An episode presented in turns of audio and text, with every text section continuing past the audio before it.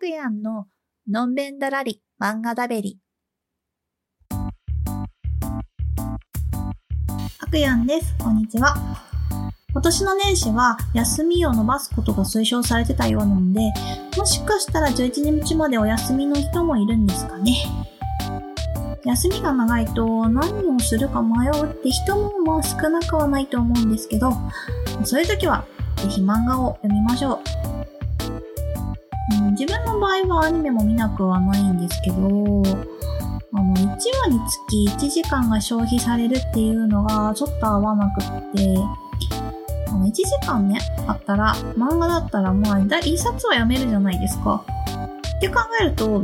1冊の中に5、6話入ってるから、1時間あると5、6話分を摂取できるはずなのに、1時間で1話しか見られないっていうのが、なんかちょっと、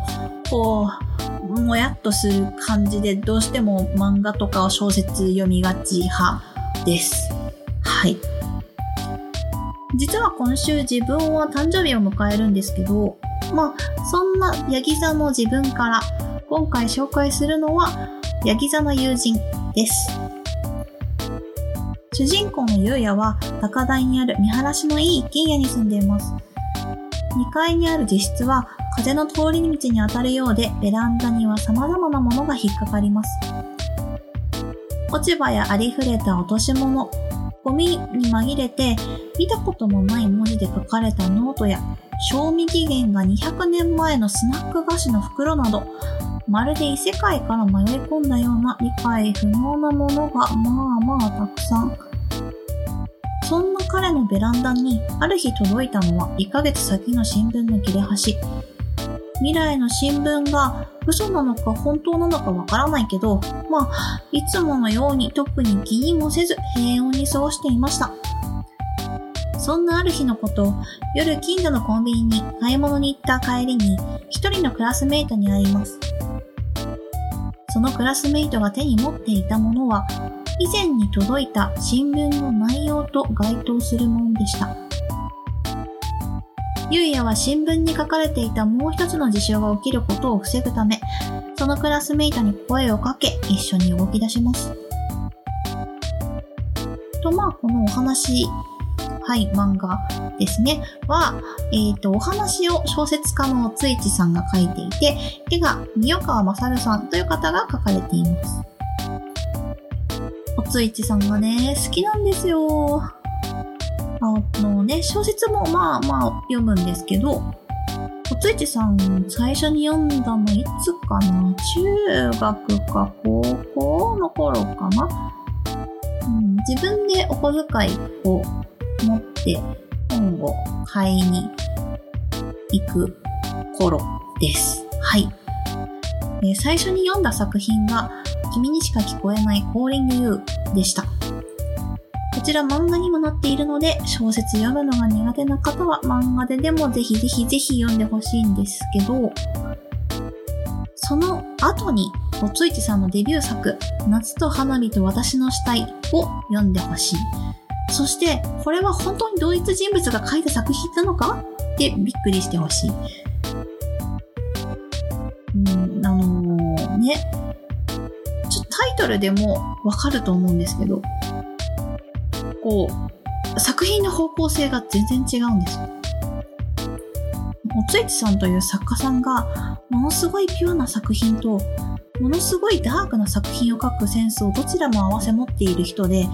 あの、それぞれね、白おついち、黒おついちなんて呼ばれています。ホラーが苦手な自分にとっては、あの、黒いおついち作品はとんでもなく鬼門です。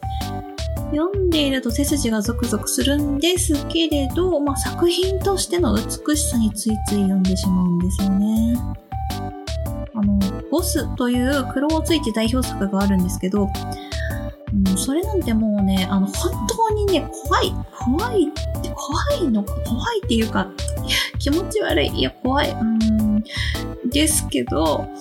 何度繰り返し読んだことか。もちろん白おついちも大好きです。本当にあの、一番最初に読んだ君にしか聞こえないは、うん、あれはもう本当に、何度も読んだな